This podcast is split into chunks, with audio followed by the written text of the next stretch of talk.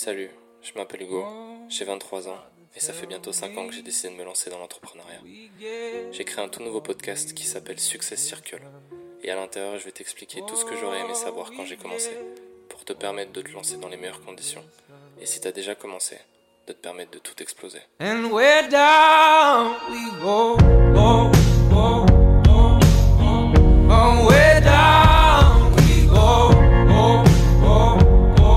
Tu rêves beaucoup trop, redescends sur Terre. Est-ce que tu as déjà entendu cette phrase? Moi personnellement, énormément. Et ça va être le thème du jour, les successeurs. J'espère que vous allez bien, j'espère que vous êtes en forme. On se retrouve pour le sixième épisode de Success Circle. Et aujourd'hui, on va parler de l'ambition. On va parler du fait d'avoir des rêves, d'avoir des objectifs, de voir loin, de voir grand. Et on va parler de tout ce que ça implique. Et on va parler de tout ce que ça peut créer autour de nous également. Avant toute chose, je t'invite à laisser 5 étoiles. Si tu peux le faire sur la plateforme sur laquelle tu m'écoutes, si tu peux mettre un commentaire, je te laisse le faire si tu avais déjà écouté les épisodes d'avant. Si c'est pas fait, qu'est-ce que tu attends? Let's go Ça fera toujours plaisir. Et du coup, je vais vous expliquer d'où m'est venue l'idée de cet épisode. Euh, bah en fait, c'était juste avant de l'enregistrer, donc maintenant. Euh, on m'avait conseillé de regarder l'émission, euh, la nouvelle émission sur YouTube de Tony Parker qui s'appelle Squeak, euh, donc S-K-W-E-K. Et, euh, et en fait, son deuxième épisode, c'est avec Matt Pokora, Thierry Henry et donc Tony Parker, hosté par Stéphane Lebrun, une figure emblématique dans, dans le basket français. Et Stéphane Lebrun, pardon, et j'ai oublié le nom de la femme qui hoste avec, euh, avec lui. Euh, mais vous irez voir. Et du coup, en fait, euh, ce qui est super intéressant dans cet épisode, donc l'épisode dure une heure, il y a un double épisode, en fait, c'est à 40 minutes avec les personnes que j'ai citées, et après, tu as une quinzaine de minutes avec, Joachim Noah. Mais ce que j'ai beaucoup aimé dans cet épisode, c'est qu'il y a une homogénéité qui, que, tu t'en rends compte en fait en écoutant ces trois personnes qui ont eu du succès dans chacun soit un sport différent, soit un domaine différent, une industrie différente. On a quand même deux piliers euh, du sport de haut niveau français avec euh, Thierry Henry et Tony Parker, d'accord? Donc l'un dans le basket, l'autre dans le foot, et euh, Matt Pokora, que t'aimes ou que t'aimes pas la musique, c'est quand même aujourd'hui une figure emblématique, un mec qui est quand même présent dans le game de la musique française depuis, je dirais, peut-être 10-15 ans, ok et, euh, et qui aujourd'hui euh, est super impliqué dans le sport, qui par exemple réfléchit à racheter aussi euh, la SIG Strasbourg, etc. Donc c'est des, des choses qui me touchent aussi parce que moi j'ai été basketteur là-bas, à Strasbourg. C'est un club que je continue à suivre énormément et si aujourd'hui on a un mec comme Matt Pokora qui, qui rachète un club, bah, à l'instar de Tony Parker quand il a racheté l'Asvel masculin et l'Asvel féminin, bah en fait c'est un air frais. Tu vois ce que je veux dire? C'est un air frais, c'est des gens qui sont déjà entrepreneurs dans l'âme, mais entrepreneurs new school, nouvelle génération, qui ont déjà euh, de la notoriété sur les réseaux sociaux avec les nouvelles générations, qui ont beaucoup plus d'impact et qui forcément peuvent amener l'influence qu'ils ont dans leur domaine dans un autre domaine. Et je pense qu'aujourd'hui, le basket français, ça c'est un petit aparté, mais je pense que le basket français a besoin de ça aussi. Je pense qu'il y a besoin à un moment donné que certaines personnes qui ont de l'influence dans d'autres industries mettent un pied dans le basket français pour euh, le hisser à sa, à sa juste valeur, à son juste niveau. Et donc ça me fait super plaisir de savoir qu'il y a peut-être un aussi grand fan que Matt Pokora de basket qui peut à un moment donné racheter ça. Et ça fait partie de ses ambitions d'ailleurs, et euh, c'est totalement dans le thème de notre épisode.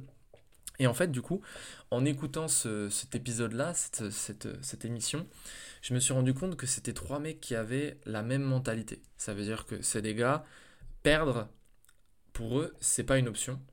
Mais lorsqu'ils perdent, c'est un professeur. C'est jamais un point final ni un juge.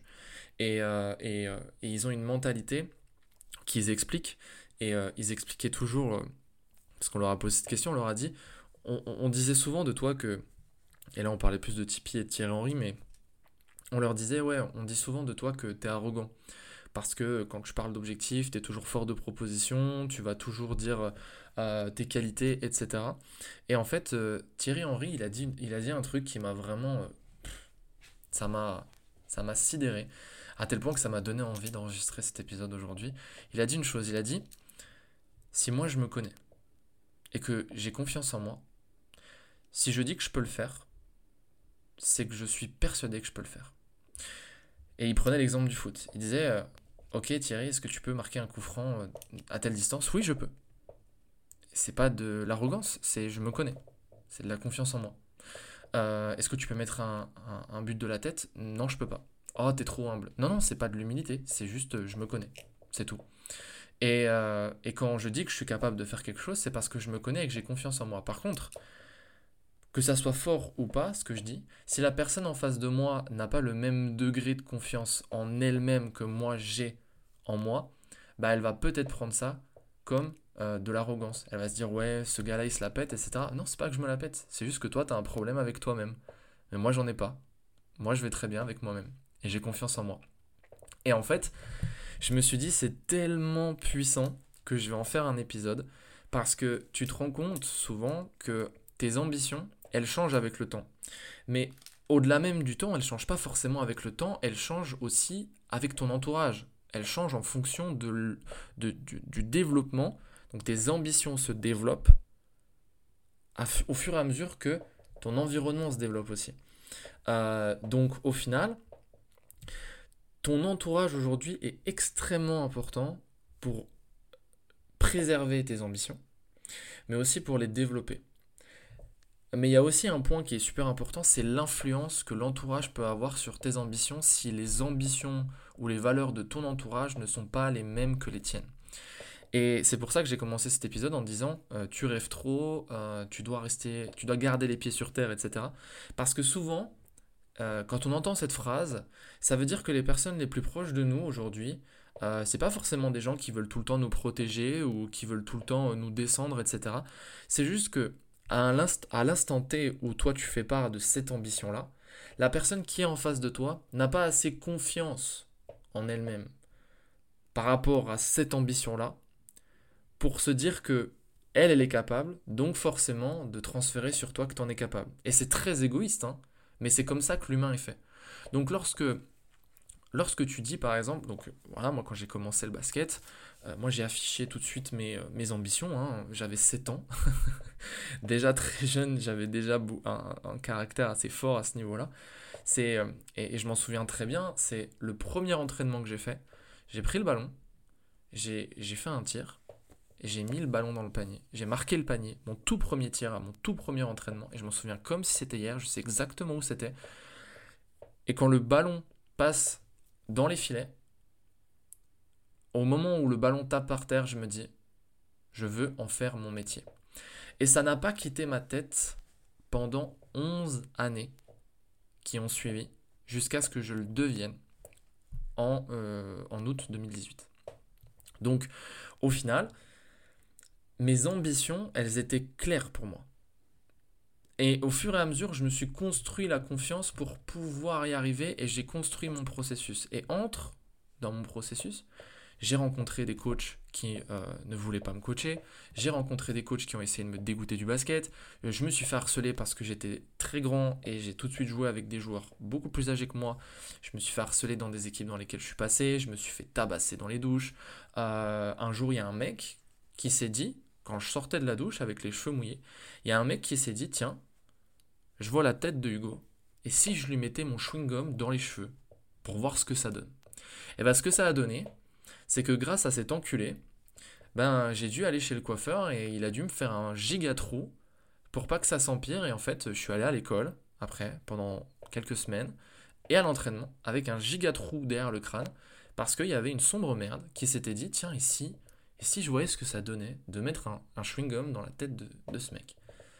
Et donc, tout ça, ça, a amené à un moment donné à me renforcer. Des fois, ça a été dur, des fois, ça a été encore plus dur, etc.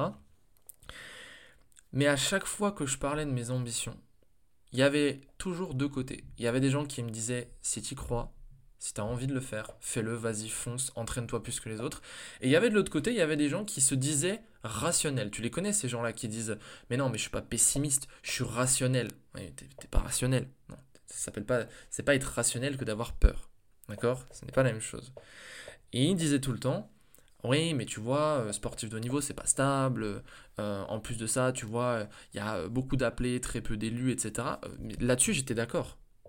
Et de toute façon, dans, la réussite, il y a toujours beaucoup d'appelés, très peu d'élus. Mais imaginez si tous les appelés, si 100% des appelés se disaient exactement la même chose, il n'y jamais d'élus. Vous comprenez ce que je veux dire? Vous voyez ce que je veux dire?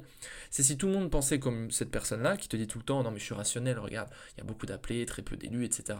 C'est réservé qu'à un certain nombre de personnes, il y a de la chance, il y a du talent, il y a du travail, il y a tout ça mélangé, etc. C'est quoi le pourcentage de chances que tu y arrives? Oui, mais c'est quoi le pourcentage de chances que j'y arrive pas? Ok, c'est ça, ok, j'ai un pourcentage de chance d'y arriver. Si moi j'ai envie de le faire, est-ce que le petit pourcentage qui me dit ouais ça pourrait passer, est-ce qu'il vaut plus un million de fois plus que le gros pourcentage qui me dit que je peux pas y arriver Bah oui bien sûr, parce que si c'est quelque chose qui me tient à cœur, bah, je préfère me louper, je préfère aller jusqu'au bout et me dire ça n'a pas fonctionné, plutôt que ne pas le faire juste parce que je me dis ah je peux louper. Est-ce que tu crois que quand, euh, euh, je te dis n'importe quoi, mais quand euh, Michael Jordan, tu vois, quand Michael Jordan, dans un des derniers plus gros matchs de sa carrière, pour faire gagner les finales de playoff à son équipe, il met ce cross légendaire quand il sort du temps mort, d'accord? Avec euh, la main sur, euh, vous voyez le poster, la photo de Jordan quand il a la main, sur la hanche du mec et qu'après il fait son cross et qui tire devant la ligne des lancers francs, etc. et qui marque et qui fait gagner son équipe là-dessus, presque au buzzer. Et ben, si à ce moment-là, quand il sort du temps mort, Jordan il se dit euh, Attends, là, on est à quelques secondes de la fin du match, finale de playoff. Si je loupe, on va peut-être perdre. Il y a combien de chances que je marque? Combien de chances que je loupe? En réalité, avec la fatigue du match, avec euh, la pression, avec le public, avec la pression aussi que tous les gens avaient euh, mis sur les épaules de Jordan, il y avait beaucoup plus de chances qu'il le rate plutôt qu'il le mette. Là-dessus, on est d'accord. Mais s'il ne l'avait jamais pris, il n'aurait pas de titre cette saison-là. Et il s'est dit, je préfère le rater. Je préfère le rater. Parce que je sais que je peux aussi le mettre. Et ben, c'est exactement la même chose. L'ambition, c'est exactement la même chose. C'est une question de décision. Et cette décision, c'est c'est cette décision, en fait, que tu dois prendre à partir d'une seule et même question.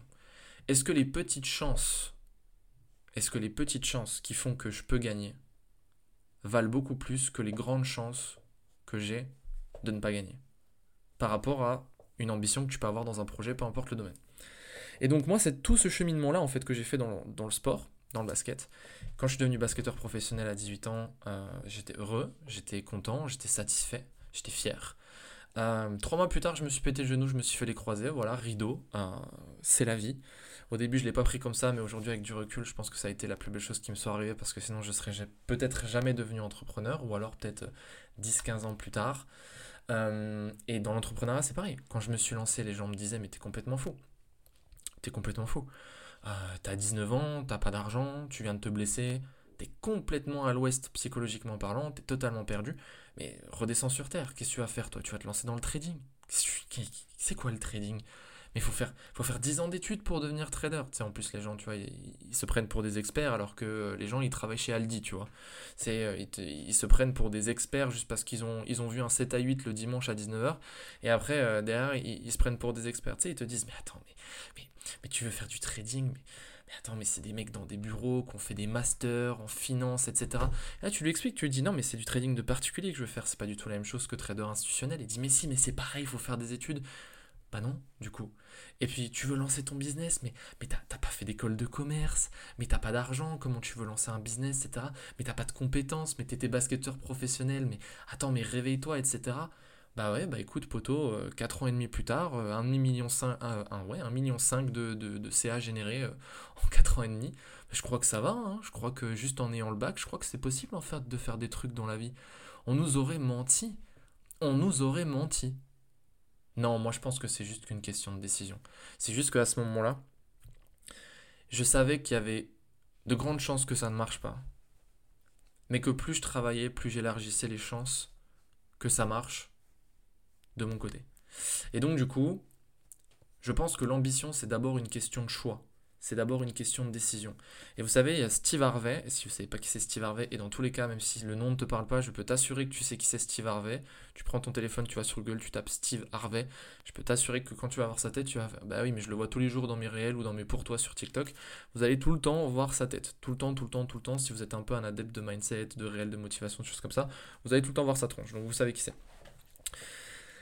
Et donc, euh, Steve Harvey dit, tu ne, c'est impossible, c'est impossible que tu puisses voir quelque chose d'impossible dans ta tête. C'est impossible que tu puisses voir quelque chose d'impossible. Ça veut dire que tout ce qui est possible, tout ce qui est possible, c'est d'abord dans ta tête. Tout ce que tu imagines, tout ce que tu rêves, tout ce en quoi tu crois, en réalité, c'est possible. Ça ne veut pas dire que ça va arriver. Quand je dis c'est possible, ça veut dire c'est que ça peut arriver.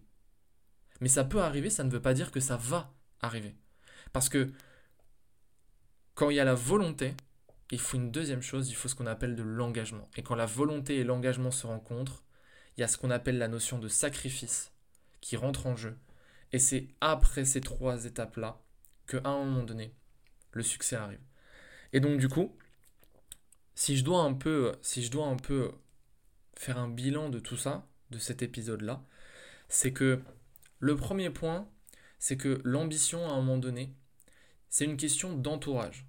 La qualité de tes ambitions vont dépendre également de la qualité de ton entourage. Parce que souvent, il va y avoir des gens qui vont avoir des ambitions et qui vont, qui vont voir leurs ambitions être écrasées par leur entourage. Soit parce que leur entourage n'a pas assez confiance en eux pour transférer cette confiance dans les ambitions que vous, vous avez.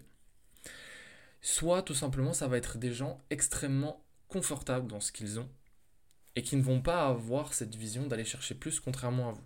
D'accord? C'est pas péjoratif, mais ça peut être une réalité. D'accord? Donc toujours faire en sorte d'avancer vers un meilleur environnement au fur et à mesure qu'on se rend compte que nos ambitions ne sont pas forcément corrélées à notre entourage de base. Ça ne veut pas dire couper les liens avec tout le monde, ça veut dire à un moment donné faire du tri par rapport à là où tu vas avancer dans ta vie. Et quelqu'un qui va faire partie du chapitre 1 de ta vie ne veut pas dire qu'il fera partie de tout le livre de ta vie. Donc première chose, l'entourage. Deuxième chose, l'ambition, le succès, c'est une question de choix. C'est une question de décision.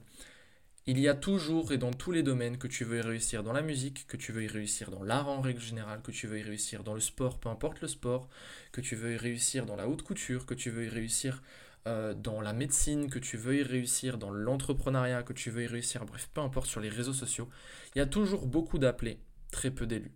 La question c'est est-ce que les petites chances qui font que tu puisses à un moment donné être dans les élus valent 100 fois plus à tes yeux que les grandes chances que tu restes uniquement dans les appelés.